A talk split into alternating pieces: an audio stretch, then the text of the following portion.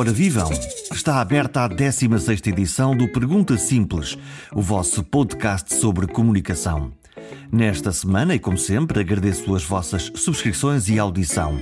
Na página perguntasimples.com podem ouvir todos os episódios anteriores, comentar e depois, se ainda não fizeram, clicar em Apple Podcasts ou no Spotify ou qualquer outra plataforma de subscrição e assim receber um alerta sempre que houver um novo episódio. Hoje falamos de publicidade. Tem amigos do marketing? Avisem-nos. Vamos ouvir o mestre.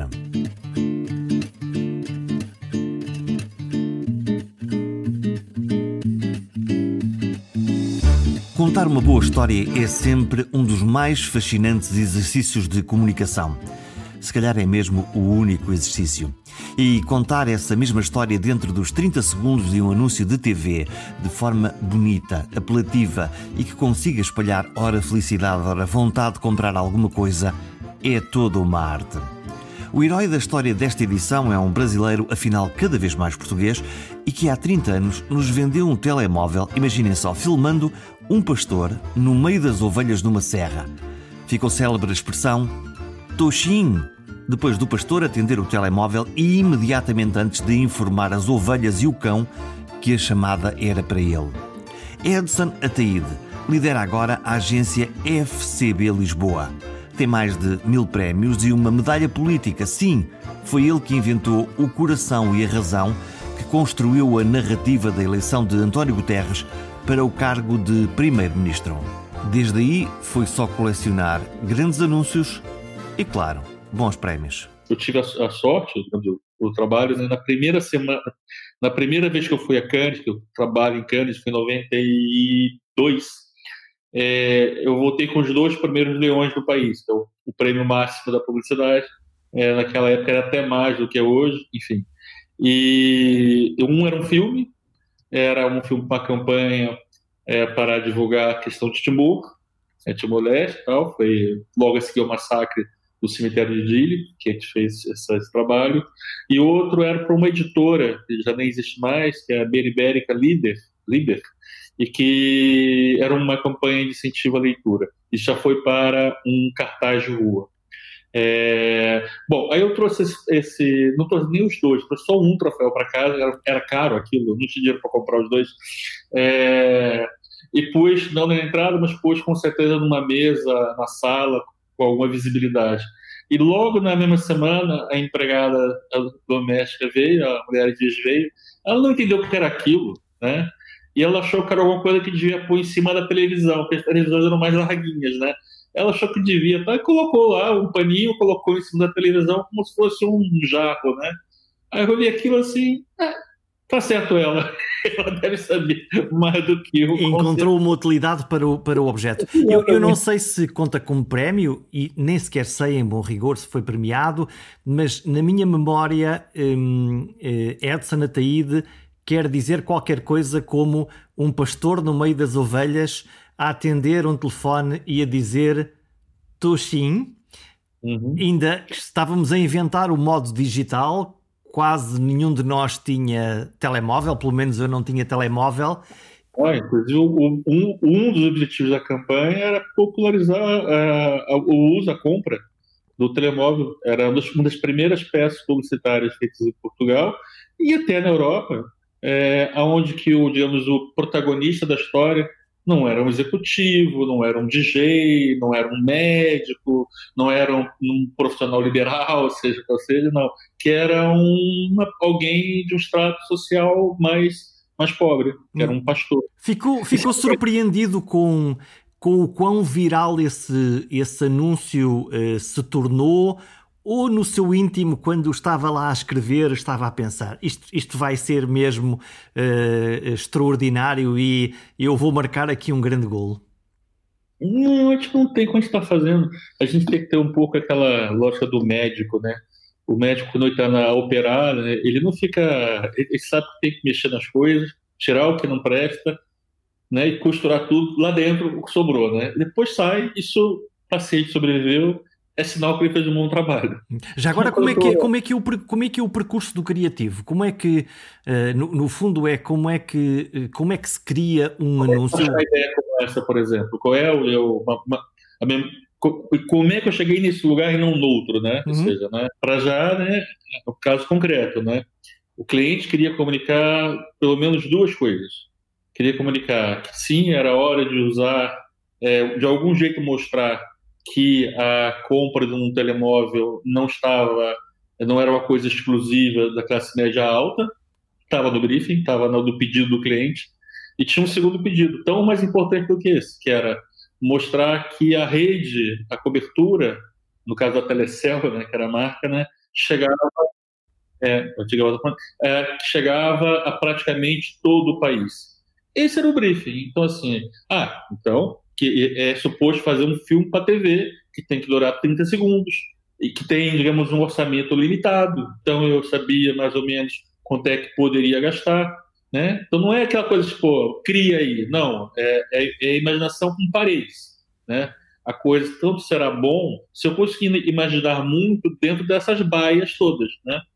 É, esse filme foi um dos filmes apresentados. Acho que era vinha uns cinco ou seis filmes alternativos, né? E esse foi o escolhido pelo cliente, poderia ter escolhido outro. Né? Portanto, né? propôs cinco, cinco filmes eh, que corporizavam esta ideia de, de que a Telecel tinha-se mesmo era uma resposta possível ao mesmo pedido. Não é exatamente a mesma ideia, mas era uma resposta possível. Tinha elementos parecidos, né? Alguns eu lembro, outros não lembro, não lembro mais, mas é, é, é, foi apresentado e quando eu apresentei nem sequer talvez fosse o que eu mais gostasse. É, eu me lembro que gostava muito um que se passava no Alentejo, e, porque eu achava aquela, que, a, que a piada que estava dentro do filme era uma piada que era mais fácil de contar, né? E, então, por natureza, eu preferia talvez essa. Depois tem a produção, e a produção você vai, você vai crescendo, né? Quem, como é que vai ser esse personagem? Onde é que vai ser esse lugar? Depois tem a filmagem. É, na filmagem é, tinha lá um cão, e o cão estava realmente lá trabalhando. Não havia cão no roteiro original. Portanto, o cão era verdadeiro e apareceu na publicidade. E apareceu no foi, não, filma o cão, esse cão tá ótimo, esse cão tá fazendo papel ótimo, eu vou usar com certeza, sabe? E as ovelhas também reagiram bem, mas assim, poderiam ter reagido mal, né? Então, aí você vai e no final, quando eu acabei de fechar a, a edição, esse foi até um filme que eu participei muito ali na, na, na no artesanato dele, é, som, locução tal, vai pro ar. Foi pro ar. Quando vai pro ar, você vira as costas, já está fazendo outra coisa. O paciente já é outro. Então, você deixa que a vida é, trate dele. Tanto que na primeira vez que ele foi para o ar, e tinha uma, uma veiculação pequena, ele não aconteceu muito. Não, passou, passou meia de dias, nos horários mais tarde, isso foi antes do verão, e pronto, era mais um trabalho bom, tá, tá, tá, tá, tá todo mundo feliz, né? Só que ele voltou a ser exibido é, depois do verão, e aí com mais visibilidade.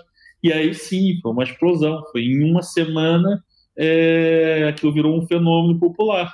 A gente agradece, a gente, como eu, a gente curte, ficou ainda mais feliz de saber que essa história toda se passou em 96, né? É, 95, é, 95, 95, 25 anos atrás, é um quarto de século atrás. E se isso ainda re, re, existe, resíduos né, na memória. Continua a ter graça o anúncio? Continua a ter graça. Eu, eu semana passada, estava fazendo um seminário, um webinar via, via Zoom, lá para o Brasil, para um grupo de cineastas no Brasil, e, encaixei esse filme no meio, porque fazia sentido é, com o que eu estava contando. E adoraram, né? E ninguém questionou o, o tempo, ou seja, Parece, parece que aquela ideia, aquele movimento, aquele, aquela história, aquele cinema foi filmado semana, semana passada. E, né? portanto, Isso é fazia é sentido. Se eu tivesse uh, agora a possibilidade, neste dinheiro todo que vem da Europa, na bazuca, pudéssemos incluir uns bons milhões para que o Edson não tivesse essa barreira, essa caixinha do orçamento para criar o anúncio perfeito uh, dedicava-se a fazer o quê? Qual, qual, é que era aquele anúncio que, que ou, ou, ou, aquela campanha de comunicação, pode não ser um anúncio, que onde, onde gostasse de fazer uma coisa uh, extraordinária sem que lhe dissessem atenção que só temos este dinheiro para gastar e imagino que seja sempre menos do que aquele que gostava ou que gostaria. Não, não, é, nem, nem tanto uma questão de dinheiro, embora, como é óbvio, né, se você está falando, não, vamos mudar o mundo, precisa de mais dinheiro do que vamos vender um gelado no verão, né? É uma questão mesmo de proporcionalidade, né? Agora, se perguntasse uma coisa que eu adoraria fazer agora, é, é algo possivelmente relacionado à questão da Covid, é, mas mais relacionado a uma questão de ética. Muito bem. O que é que, nós, o que, é que nós criaríamos com, com a Covid? Onde é, onde é que punha o ponto? Não, é o ponto que eu, que eu gostaria de apanhar, mas eu sempre gostaria de apanhar esse ponto. Sempre que há uma crise, seja uma crise econômica, uma crise sanitária, teremos agora uma crise econômica ligada à sanitária, ou uma crise que pode haver de segurança pública.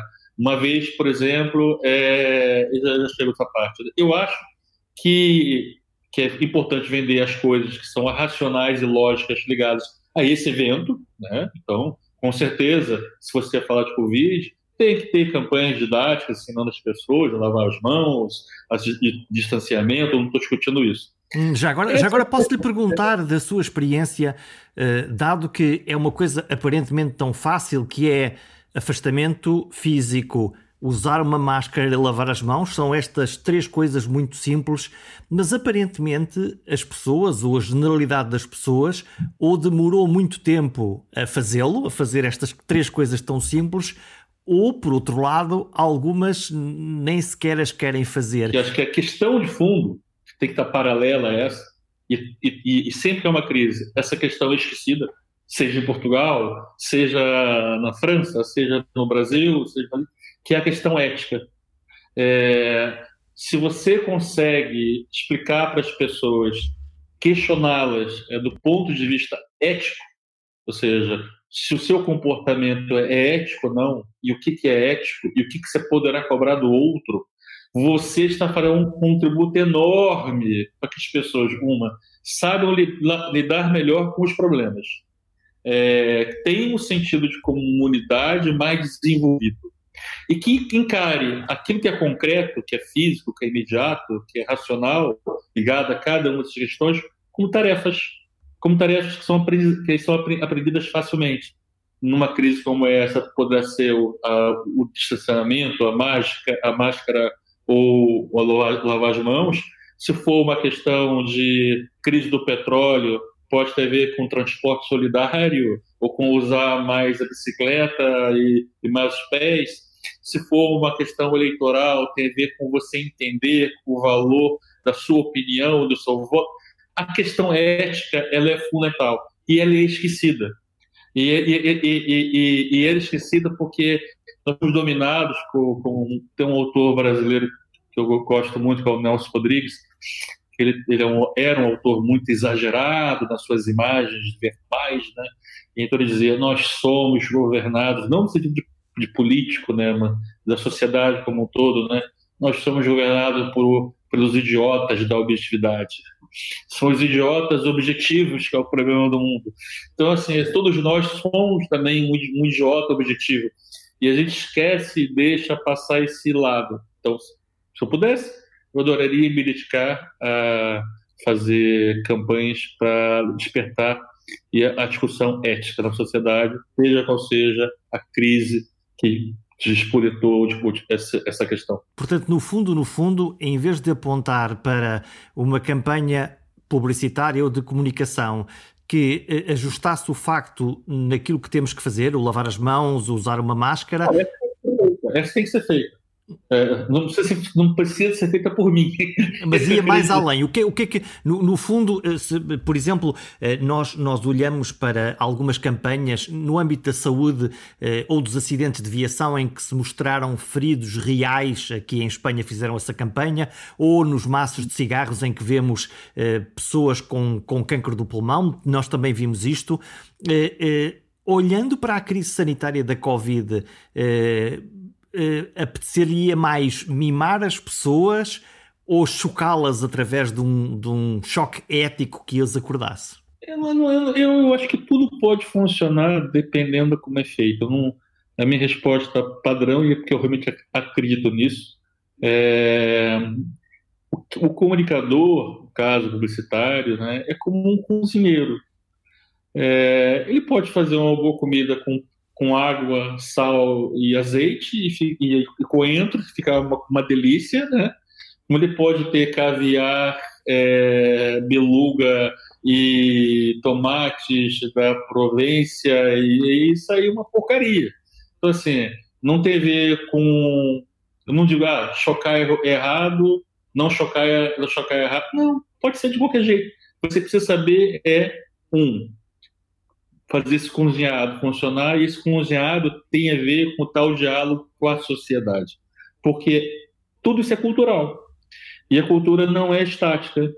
E a mesma solução que pode ser ótima para hoje, para daqui a seis meses pode não ser. É, aliás, durante a pandemia, isso passou no mundo todo, mas aqui em Portugal também, né? Havia um, um determinado diapasão né, da comunicação. Na primeira semana da pandemia que as pessoas achavam bonito, que passado dois meses as pessoas queriam atirar tachos na televisão. Pare lá com isto, não aguento mais. Ou seja, é, é, é, estava certo, ficou errado, né? né? Não é que esteve sempre errado, não. Começou errado, começou certo. Só que depois a sociedade evoluiu e já não queria aquele tipo de discurso. E portanto temos que seguir para um novo, para um novo discurso. Uh, o Edson tem uh, vários cursos, notei como curiosidade ter celebrado estes tempos em que estamos agarrados ao digital, aos Zooms desta vida, aos Skypes. Aliás, esta entrevista está a ser feita de forma uh, virtual e à distância criou um curso de storytelling, isto é, de contar às pessoas uh, boas histórias. É de resto um, um, tema que agora entrou muito na moda, mesmo nas próprias empresas, que é todos nós agora somos storytellers. Uh, o curso vai começar em janeiro, portanto, quem quiser pode, pode inscrever-se. Para aprender o quê, Edson? Na verdade, eu comecei a desenvolver mais essa, essa pesquisa sobre esse tema já vai para aí mais de 10 anos. Né? E agora entrou na moda. É, foi antes de entrar na moda, no sentido de antes da palavra entrar no léxico, né? É, eu até, é, na verdade, assim, eu estudo dramaturgia, aí sim, há 40 anos. Eu fiz cursos de, de escrita para teatro, para televisão, para telenovela, para cinema, no Brasil, nos Estados Unidos, é, e essa é que é a então, verdadeira arte de contar histórias, é aquela que está é, na dramaturgia verdade. Tudo, tudo, tudo, isso anda em volta da mesma coisa, né?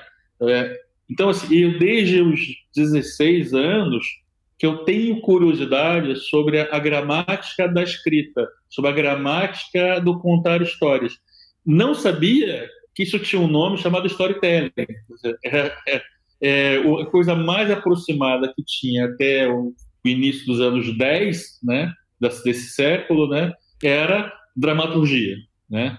E, e há cerca de 10 anos, quando ouvi, ah, não, mas existe essa maneira de classificar, chamada storytelling, e há toda uma linha é, ligada ao estudo disso, eu falei, olha, estou curioso, vou estudar.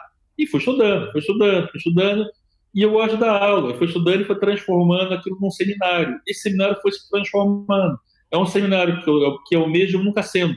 É, é cada vez que eu vou apresentar, eu tiro 20 slides, coloco 50, é, aí pego 10 slides que eu não apresento há dois anos, e tem sempre um slide que é do dia, porque aconteceu qualquer coisa, eu quero comentar.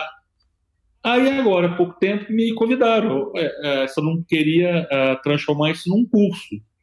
E eu, olha, eu adoro dar aulas, mas é realmente é impossível para mim assumir compromisso de dar aula, mas agora com o Zoom, e então, se calhar eu já consigo.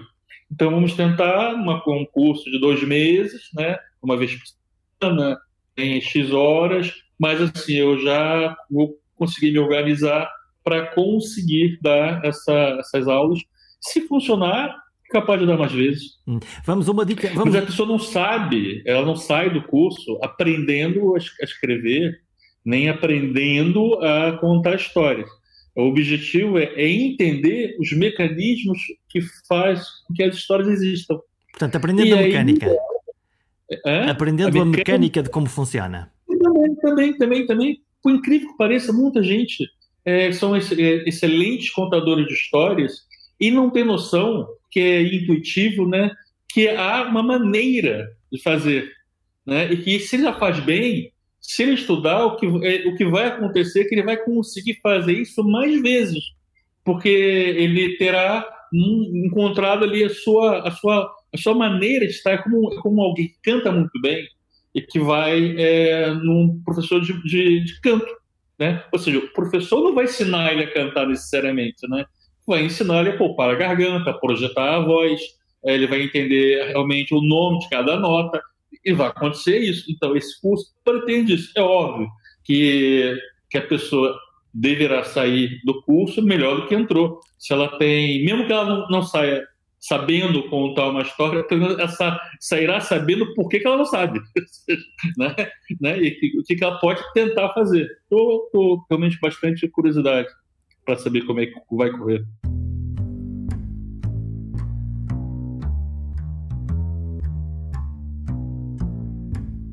Quase nunca nos vemos como marcas, como escritores do nosso próprio argumento e atores no palco do mundo.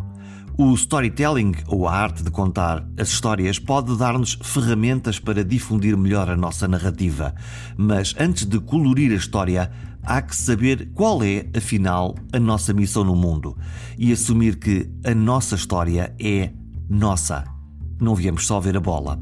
Nesta segunda parte falamos de heróis em grandes histórias. Alguns que quiseram ser muito, muito, muito heróis e outros que queriam era paz e sossego. Como o Papa Francisco. Ou antes pelo contrário, como o caso de Cristiano Ronaldo. Fazer a história e contar a história. A sua. Olha, é, é, isso tem tudo a ver com storytelling, realmente, né?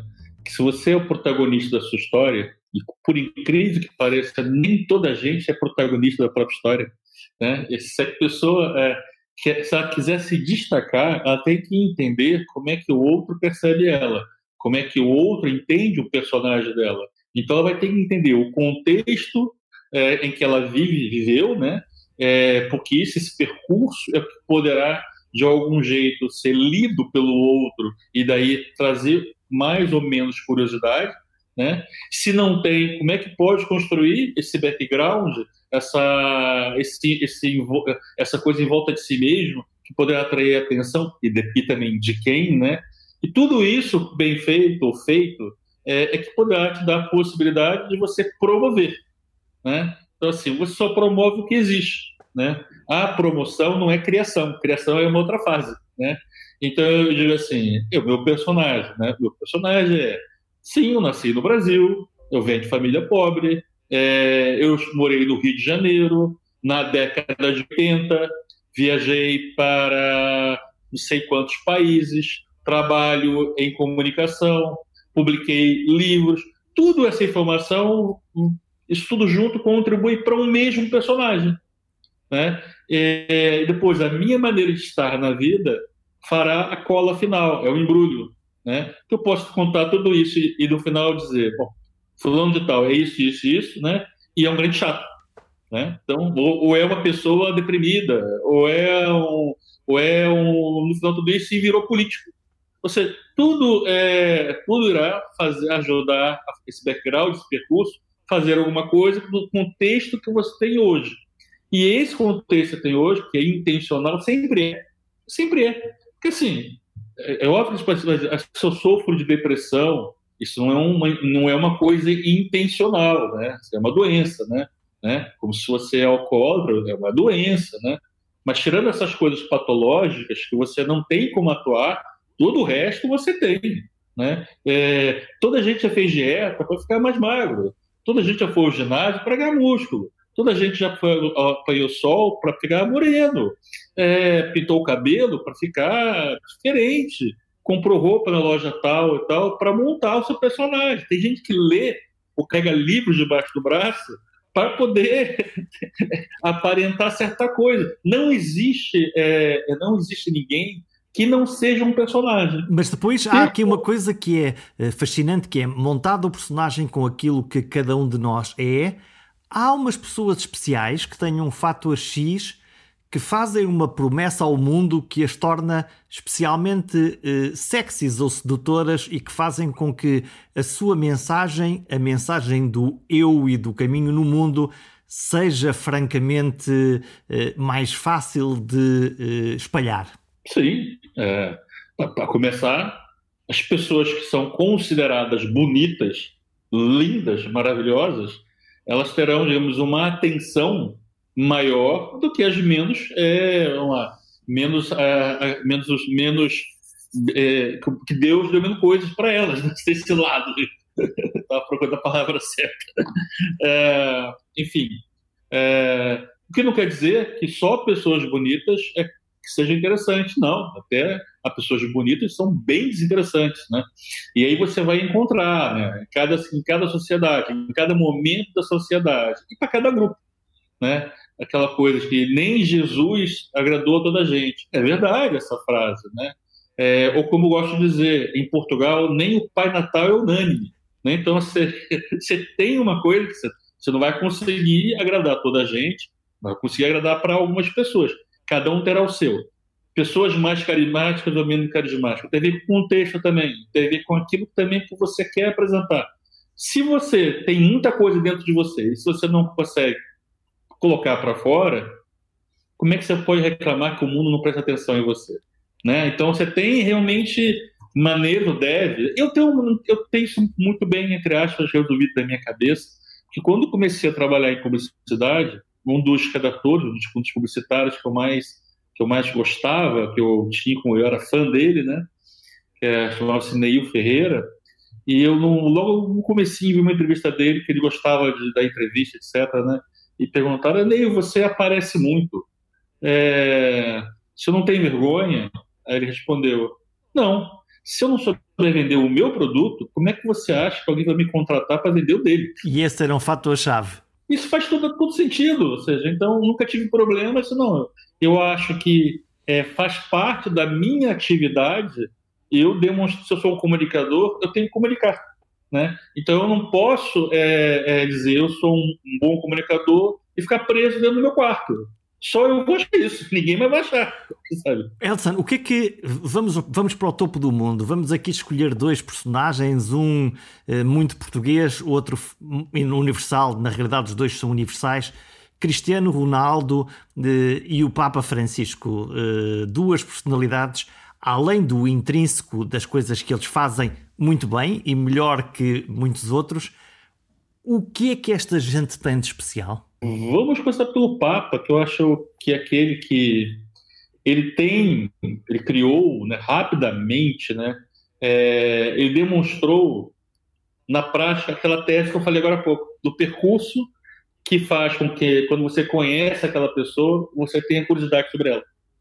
Então, é o fato de ser argentino, é o fato de estar numa comunidade pobre, é o fato de ter se envolvido com o governo militar é, na ditadura argentina e ter saído dele e ter se penitenciado e se penitenciar até hoje. É o fato de ter feito voto de pobreza. É uma grande é história. É, tudo, é uma grande história. É uma grande história.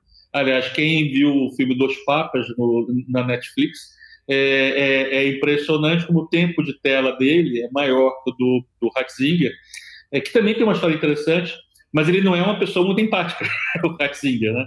E, e você você tá contente, você tá bom, eu do Ratzinger já entendi já, já entendi, tá ótimo, tá tranquilo, deixa eu ver mais o Papa aqui, deixa eu ver mais o, o Francisco, né? Então, isso, aí eu considero assim, é, ele demonstra que ele fez todo um percurso para velhinho conseguir explicar que o personagem dele é aquilo e ele é um grande comunicador. É, é, um, um, bom padre sempre é um grande comunicador. No caso do Cristiano, eu acho ele uma coisa bem diferente. Ele tem também esse percurso que torna ele é, é interessante, mas dentro do mundo do futebol não é um percurso único.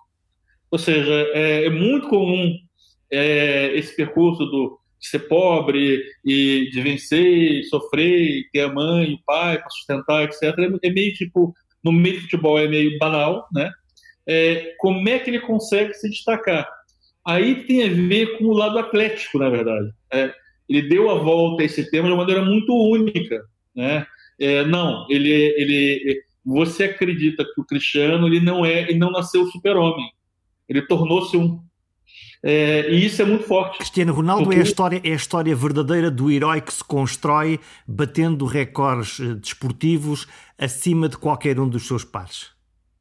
É, ele, ele é aquele. Há dois tipos de heróis que dentro do seu percurso, né? Que é um que ele renega a sua, o seu heroísmo, e mais a missão obriga ele a assumir esse, esse heroísmo, e o Papa Francisco é isso. Tudo, é, o percurso dele assim: eu não estou preparado para isso, eu não quero isso, é, mas sou obrigado aí. Bom, já que eu sou obrigado aí, farei disso a maior coisa da minha vida. Né? E, e, é um outro tipo de herói, que é aquele que, não tendo a varinha mágica, não tendo ali na mão a, a, a oportunidade, ele não, não desiste, não. Eu vou criar a minha oportunidade. Eu vou fazer. É, e esse é o tipo do personagem, do herói que o, o Cristiano é, apresenta. Olha, já... Os dois são fortes. Mas assim, os dois são fortes, mas eles falam para pessoas diferentes. Hum, falam para quem? Tem muita gente que simpatiza com o Cristiano porque não curte o personagem. Porque eu não quero para minha vida isso. Eu não tenho. Eu, eu, eu bato palma. Quer dizer, eu estou falando eu, não outra pessoa, né? A pessoa até bate palma, diz que ele tem valor, mas não inveja, no sentido assim, eu não. Aliás, até incômodo.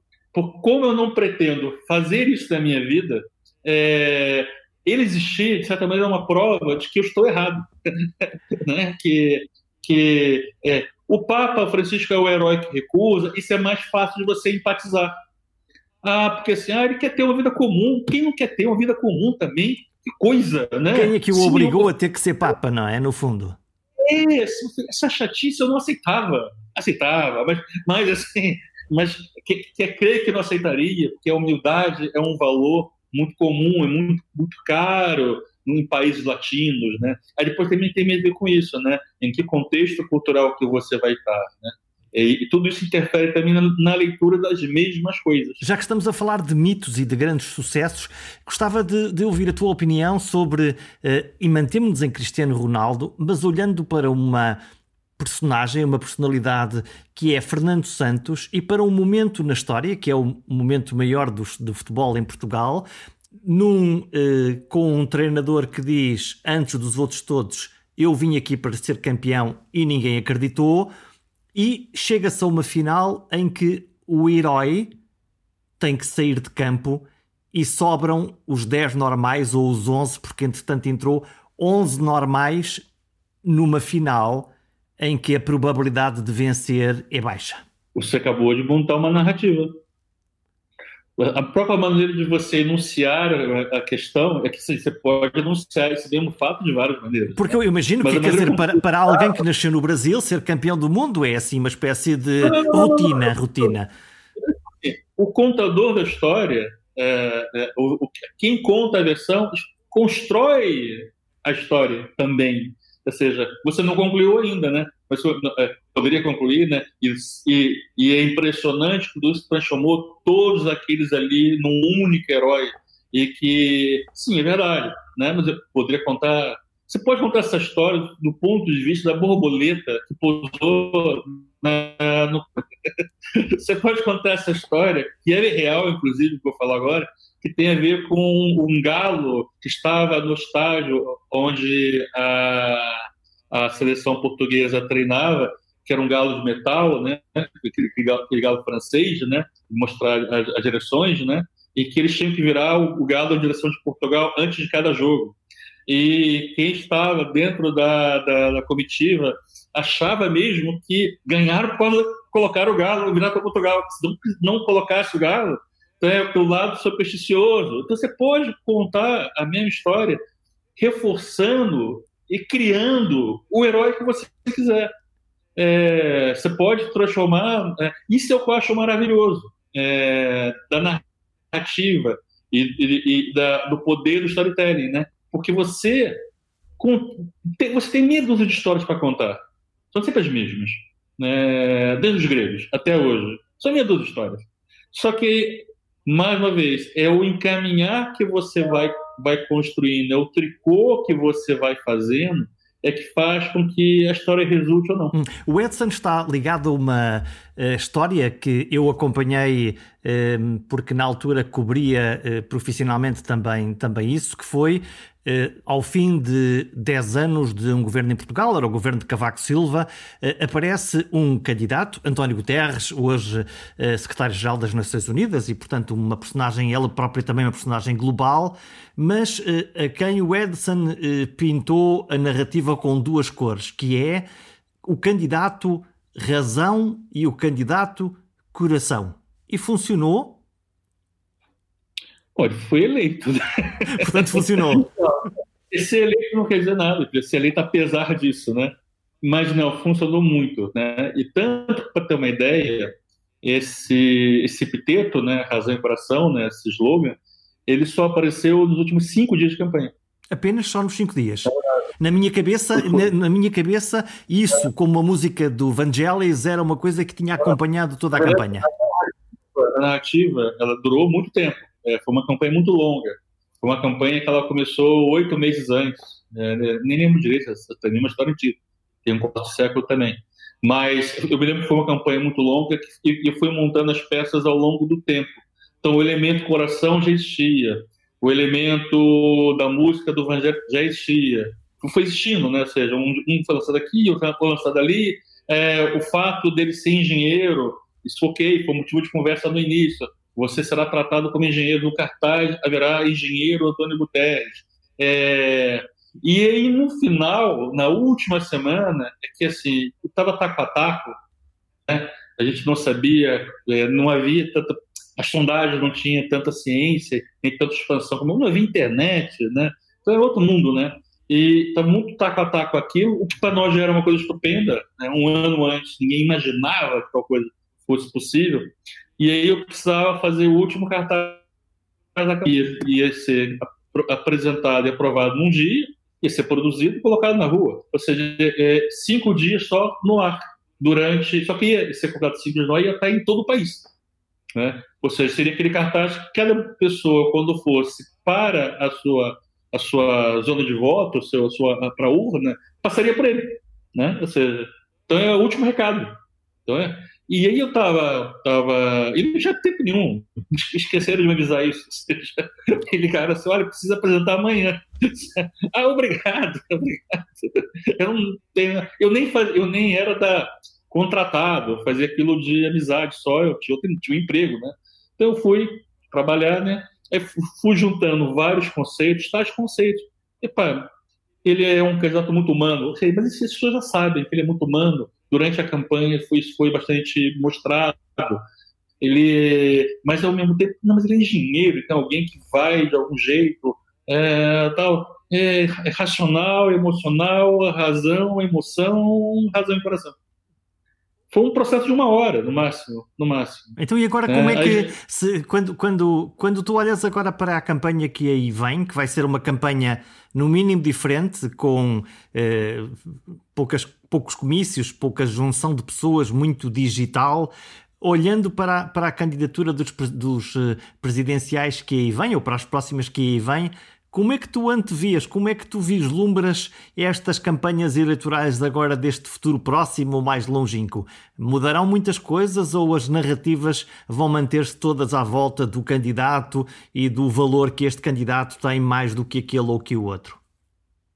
Até pela questão de não poder ter esse elemento da, do exterior, da rua, é, da multidão, vai viver muito daquilo que os mídias, né? É, e, numeramente, as rádios, as televisões é, vão, vão montar. Vai dizer, ah, não, mas o digital vai ser importante. Sim, o digital vai ser importante, mas provavelmente para a narrativa que o próprio candidato quer ter. Uhum. Né? É onde ele consegue ter a narrativa sem intermediação. E onde o grupo original dele, os partidários daquele candidato, poderão espalhar dentro da sua bolha essa narrativa. Portanto, é bom, para, é bom para animar as tropas, mas não é necessariamente tão bom para convencer alguém que, que não está ainda na tribo. O investimento em Portugal não está ainda nessa, nessa fase, cada um falará para a sua bolha.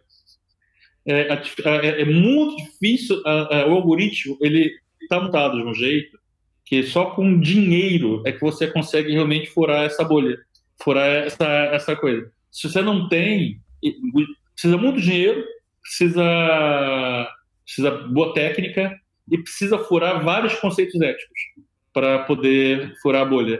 Porque só mesmo você ultrapassando os limites legais da proteção de dados, é, da invasão, da, da, criação de perfis faz, faz, é, falsos, de robôs, ou seja, tudo aquilo que faz, que acontece no Brasil, nos Estados Unidos, ou você importa, e espero que não importem, tudo isso, que isso, isso é, é, estraga a democracia.